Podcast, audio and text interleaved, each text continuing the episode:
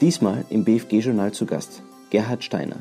Gerhard Steiner ist Executive Director eines internationalen Prüfungs- und Beratungsunternehmens. Angela Stöger-Frank traf ihn zum Gespräch.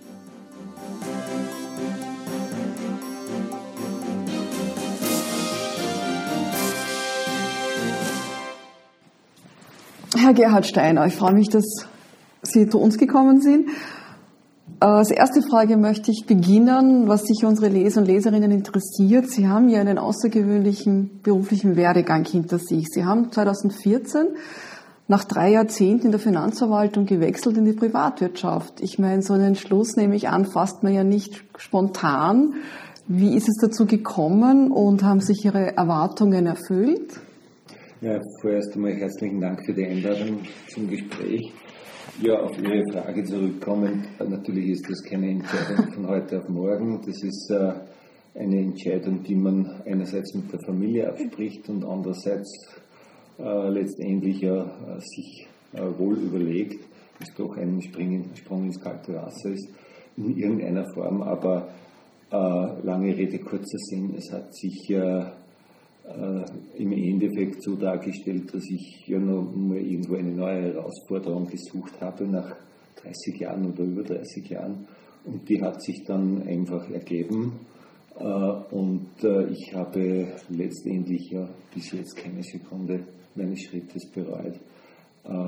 Es gibt viele Gründe sozusagen, das, den Wechsel zu vollziehen. Viele, auch deutsche ehemalige Kollegen, fragen mich immer wieder, aber im Endeffekt ist es dieselbe Arbeit mit einem anderen Anforderungsprofil in einer gewissen Weise. Da möchte ich gleich ansetzen. Ähm, kann man die Tätigkeit und die Arbeitsweise, können Sie da vergleichen oder schildern, was der Unterschied ist hier als Steuerberater oder eben als Spitzenbeamter in der Finanzverwaltung? Ja, nachdem ich doch äh, die, das Glück hatte, viele äh, Kolleginnen und Kollegen in Spitzenpositionen kennengelernt zu haben, in der Finanzverwaltung, im Ministerium, aber auch natürlich in der Großbetriebsprüfung, kann ich äh, ja ohne schlechtes Gewissen und ohne lügen zu müssen sagen, äh, die arbeiten im Wesentlichen nicht anders. Äh, sie haben große Herausforderungen, genauso wie in der Beratung. Der wesentliche Unterschied ist vielleicht, dass äh, man klientengetriebener, terminlich getriebener ist, dass man noch mehr fremdbestimmt ist, als man vielleicht äh, als Beamter unter Anführungszeichen war, wobei das Beamter unter Anführungszeichen sehen will, weil viele äh, ehemalige Kollegen und letztendlich das ist mir ganz wesentlich, sie sind nach wie vor Kollegen für mich, äh, eigentlich einen Arbeitsstil haben, der sehr professionell mhm. und ähm, am Puls der Zeit ist. Mhm. Sehr schön. Gut, dann möchte ich doch mit einer steuerrechtlichen Frage fortsetzen. Kommen wir zur aktuellen BEPS-Diskussion. Finanzminister Dr. Hans-Jörg Schelling, den habe ich äh, das letzte Mal interviewt, der unterstützt die Initiative der OECD, die das BEPS-Projekt forciert. Einen wichtigen Schritt zur Steigerung der Transparenz hat Österreich bereits mit der Verpflichtung zum OECD-Standard für den automatisierten Informationsaustausch über Finanzkonten bereits gesetzt. Wie stehen Sie zu dieser Initiative?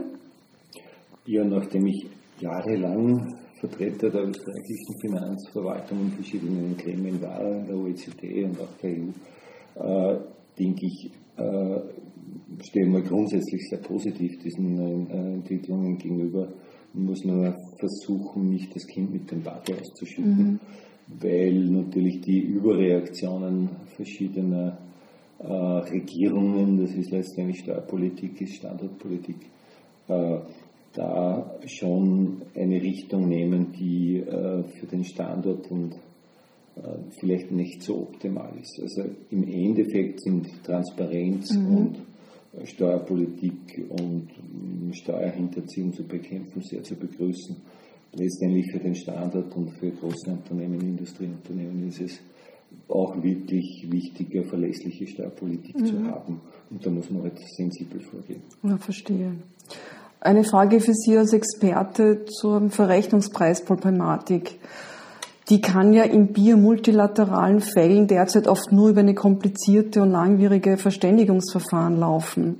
Sehen Sie hier Verbesserungs- oder Effizienzsteigerungspotenzial? ja nach äh, einigen Jahren in dem Bereich oder vielen Jahren in dem Bereich äh, gab es viele Gespräche mit Ministerium, mit Fachabteilungen, hier etwas zu tun. Äh, es ist meines Wissens etwas im Gange, so erste Initialzündungen, wenn ich so sagen darf, habe ich sicher damals noch äh, irgendwo dazu beigetragen, dass die Ideen in die Richtung gehen. Und dem Vernehmen nach soll es also heuer zu Verbesserungen kommen in der Organisation und damit auch in der mhm. praktischen Umsetzung für Unternehmen und damit einer schnelleren Bereinigung von internationalen Verrechnungspreiskonflikten. Darf ich da eine Frage gleich in diesem Zusammenhang zusätzlich stellen? Und zwar, ist die Großbetriebsprüfung sensibel genug, diese Problematik anzugreifen und Instrumente einzusetzen? Äh, definitiv ja. Äh, die ehemaligen Kollegen und Kolleginnen sind äh, von der Ausbildung größtenteils äh, sehr gut äh, vorbereitet auf diese Problemstellungen und nehmen diese internationalen bilateralen Ausbildungsangebote intensiv an. Gleichzeitig setzen sie mhm. auch diese Hebel in Bewegung, um äh, Verrechnungspreiskonflikte einerseits aufzugreifen, Themen aufzugreifen, andererseits auch lösungsorientiert abzuwickeln. Mhm. Kommen wir nun zu einem Thema, das im Moment gerade in den Medien sehr intensiv diskutiert wird, und zwar die Panama Papers. Mhm. Gibt es in der Beraterpraxis nach wie vor Probleme mit den sogenannten Steueroasen? Könnten die Panama Papers auch auf österreichische Unternehmen oder Privatpersonen Auswirkungen haben? Es gibt nach wie vor, auch wenn es äh, aus meiner Sicht, und das, da habe ich zwei Jahre erst oder knapp zwei Jahre Praxis, äh, immer wieder Themen, dass wir uns unterscheiden im Privatbereich, sprich, sprich wohlhabende Leute, andererseits Industriebetriebe, Unternehmen, die Steuerplanungen gemacht haben, muss nicht immer steueroptimierend gewesen sein, gibt auch andere Gründe. Es gibt Themen, ja, es gibt äh, Anfragen, wie man damit zukünftig umgehen soll und wie man vielleicht Text-Compliance werden kann, äh, weil man ja muss, und, um Reputationsschaden zu vermeiden. Und äh, wir sind dabei, also diese Unternehmen in diese Richtung zu beraten, dass es äh, Sinn macht, sich Tax Compliance nicht nur in mhm. Österreich, sondern weltweit zu, zu verhalten. Da fällt mir eine weitere Frage ein. Ich habe nämlich ähm, November 2015 den Präsidenten Friedrich Rödler interviewt. Der ist jetzt Vorsitzender des Aufsichtsrates der Erste Bank und war vorher eben äh, Partner einer großen Steuerberater, Steuerberatungsunternehmen. Er hat mir damals gesagt, früher hat der Grundsatz gegolten, was nicht verboten ist, ist erlaubt. Mit anderen Worten, ein guter Steuerberater war der, der Gesetzeslücken gefunden hat und für seine Mandanten nutzen konnte. Jetzt gerade in Bezug auf Ihre Vergangenheit bei der Finanzverwaltung. Wie sehen Sie diesen Satz?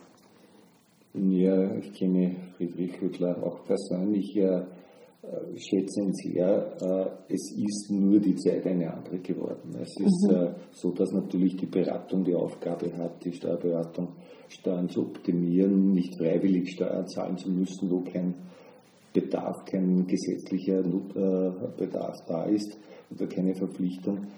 Andererseits muss man, wie ich schon gesagt habe, auch auf die Reputation des. Unternehmens mhm. Acht geben und äh, die Beratung dahingehend äh, entwickeln, dass äh, Unternehmen nicht in eine Falle tappen und äh, sozusagen von Journalisten an den Pranger gestellt werden. Das ist eigentlich ein zentrales Thema.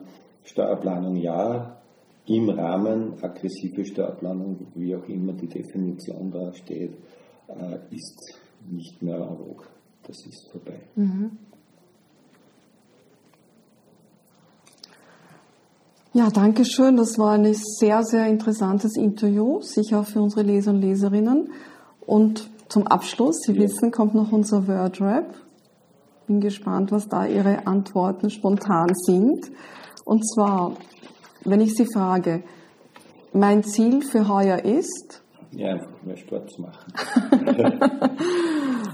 Wäre schön, gell? Welches Buch haben Sie zuletzt gelesen? Das war äh, letztes Alexander van der Bellen äh, letztendlich nicht nur wegen der Wahlen derzeit, sondern weil mich die Person per se interessiert. Mhm. Das größte Vergnügen für mich ist? Mit meiner Familie, meiner Frau zusammen zu sein und Zeit zu verbringen. Sehr schön. Welche Persönlichkeit würden Sie gerne näher kennenlernen? Ja, Papst Franziskus, der mich wirklich auch äh, als Papierkatholik, wenn ich das so bezeichnen darf, äh, fasziniert. Und nach der Arbeit, was Nach ist dann? Hause. Herzlichen Dank und ich wünsche Ihnen alles, alles Gute für Ihre weitere berufliche. Tätigkeit.